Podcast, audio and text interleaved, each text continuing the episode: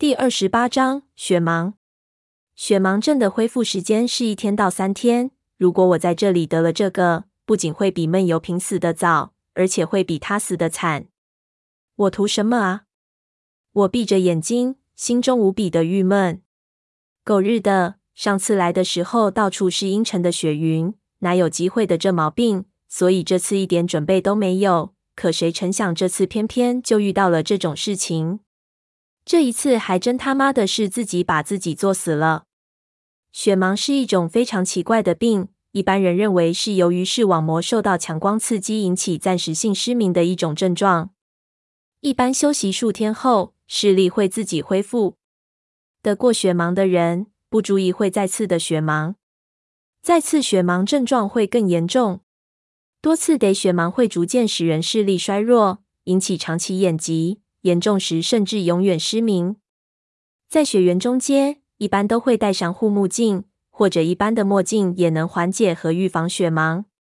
但是美国人还有一项研究显示，雪盲症其实是因为双眼在雪地中找不到聚焦物体。雪山上很多时候能看到的只有一片纯白色，双眼过度紧张导致的。雪盲症很少会突然暴盲，但是一旦出现症状，就绝对不能再用眼睛了。必须给眼睛休息的时间，也就是说，以我现在的情况，估计十二个小时之后，我才能放心的继续用眼。在这期间，间歇性用眼也要十分小心。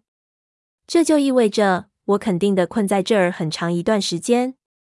想着我就觉得非常非常郁闷，心说为什么来的时候一帆风顺，如今却变成了这副德行？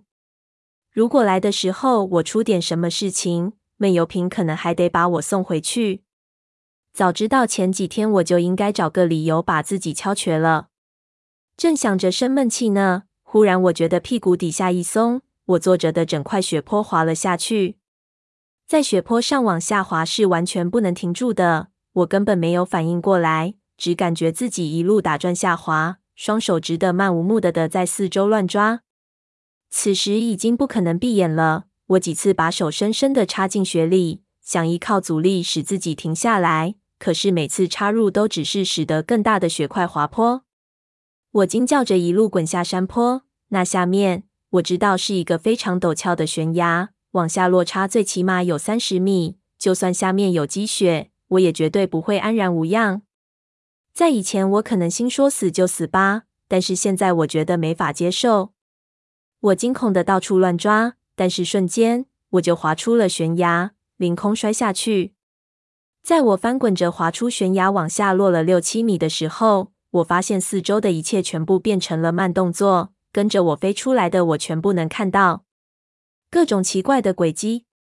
接着我就仰面摔进了雪地里，从三十米高的地方摔进一块棉花一样的雪里，想想就是一件特别过瘾的事情。我都不知道我摔进雪里有多深，但是我知道在雪地上面看到一定是一个人体形状的坑，姿态肯定特别诡异。这里的雪特别松软，摔下来之后，无数的雪从边缘滚下来，扑面就砸在我的脸上。我头蒙得要死，但是万幸的是，我没有感觉我摔下来的时候撞到了什么坚硬的东西。但凡雪里有一两块石头，我肯定不会有现在这种感觉。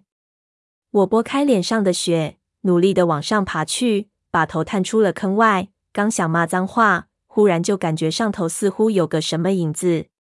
我抬头一眼就看到，刚才在悬崖上被我带动的那片雪坡，全部从悬崖上滑了下来。那个影子就是那片雪坡。看那阵仗，我估计有一吨重的雪会直接拍在我的脸上。直接把我重新拍回坑里，碎雪犹如沙子一样，瞬间就把我身边所有的地方堵住了，包括我的鼻子和嘴巴。我努力挣扎，发现上头盖的碎雪特别厚，就像封土一样，把我埋得严严实实。无论我怎么扒拉，都没法找到可以出去的位置。我已经无法继续闭气了，我开始呼吸，但是一吸就是一口一鼻子的冰茶。在雪中和水中有两个很大的不同，雪不是实的，中间会有无数的小空间，里面都是有空间的。我扭动头部，压缩出一个小空间来，立即呼吸了几口，虽然不那么憋得慌了，但还是觉得胸口极其的沉闷，而且头晕。就在我几乎要绝望的时候，忽然我就听到了外面有动静，接着我不停乱动的手被人抓住了，然后我整个人被拉出了雪坑。我大口喘气，就看到闷油瓶抓住了我的后领，用力把我从雪地里扯了出来。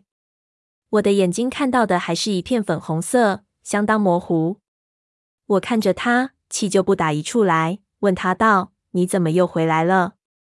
他看了看我，又看了看头顶的悬崖，对我道：“我听到你的求救声了。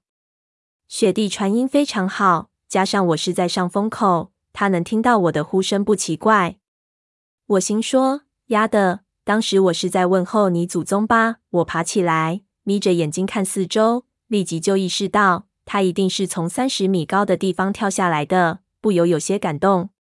他还是回来了。我忽然觉得他是不是开窍了？这是不是上天给我的一个说服他的机会？他回来，说明他对世间还是有依恋的。可是没等我开口，他就先说话了。你跟我来，闷油瓶道，这是一个死谷，还会有更多的雪坍塌下来。先到山谷的中心去。他指了指四周，接着我就发现这个地方四周全都是三十多米高的悬崖，不由得暗骂了一声。我四面看看，发现完全没有任何路线可以出去。接着我看到闷油瓶捏着他自己的手，他面无表情。但是他的手一看就是紧紧的捏着自己的手腕，我忙问他怎么了？你受伤了？他淡淡道：“没事，来之前就有的伤，没好透。”我松了一口气，就想帮他背包。他用手挡了一下，我一下就看到他的手是以一种特别奇怪的角度弯曲着的，一看就知道他的手已经断了。我不禁皱眉：“你的手怎么？似乎是断了。”闷油瓶道：“见你之前就断了，恢复了一点。刚才跳下来的时候甩得太厉害。”我呆了半晌，不由得就笑了起来。事情突然发展到这种地步，实在是出乎我的意料。我们现在被困住了，我有了雪盲症的前期症状，天气越来越坏。闷油瓶为了救我，断了腕骨。我如今的选择已经不多了。如果我不能陪他出去，那么我只能陪着他走下去，一直走到他把我打晕了为止。否则，这事实在说不过去了。手腕骨断裂是十分痛的。我看了看我的装备，想找点有用的东西先给闷油瓶急救一下。还好其中没有东西被摔破，背包和食物都算完好。有一些在我滚动的过程中被甩了出去，埋在雪里不可能找到了。但是最重要的压缩食品还在。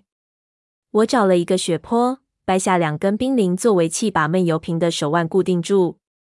在这里风不是特别大，但是上面不时有雪球被吹下来，砸在我们头上，非常疼。如果有稍微大一点或者包含着冰块的雪球，很可能会把我们砸伤。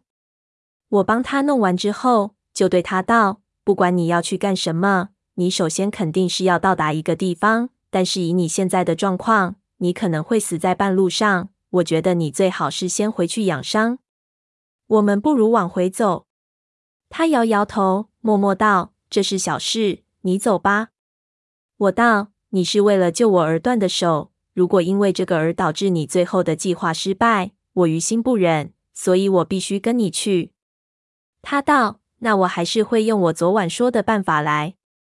也行，随便你怎么样。如果你真的把我打晕了，我也没有什么可说的。”但是我希望你知道，如果你需要有一个人陪你走到最后，我是不会拒绝的。我道，我要陪你去，这是我自己的决定，所以你不用纠结。没有再说什么。闷油瓶和我说这么多话，我觉得他也是实在没有办法了。我们沉默了片刻，继续前进。在走到这个山谷中心的时候，闷油瓶说：“第一场暴风雪会在有一天内来临。”如果我们不能到达之前的温泉，我们都会死在这里。而从这里往回走，你很快就能回到你们的世界中去。闷油瓶是想告诉我，即使我要陪他走下去，事情也不是我想的那么容易的。但是我已经下定了决心，我不再理会，甚至不再思考他的话的合理性。我信，那我也会去。这是我自己的想法。我把所有的装备分装整理了一下，让他少负重一些。但是他接过了他自己的装备，没有让我去拆分，而是单肩背上。他的装备不多，但是相当重，压在他的身上，显得沉重无比。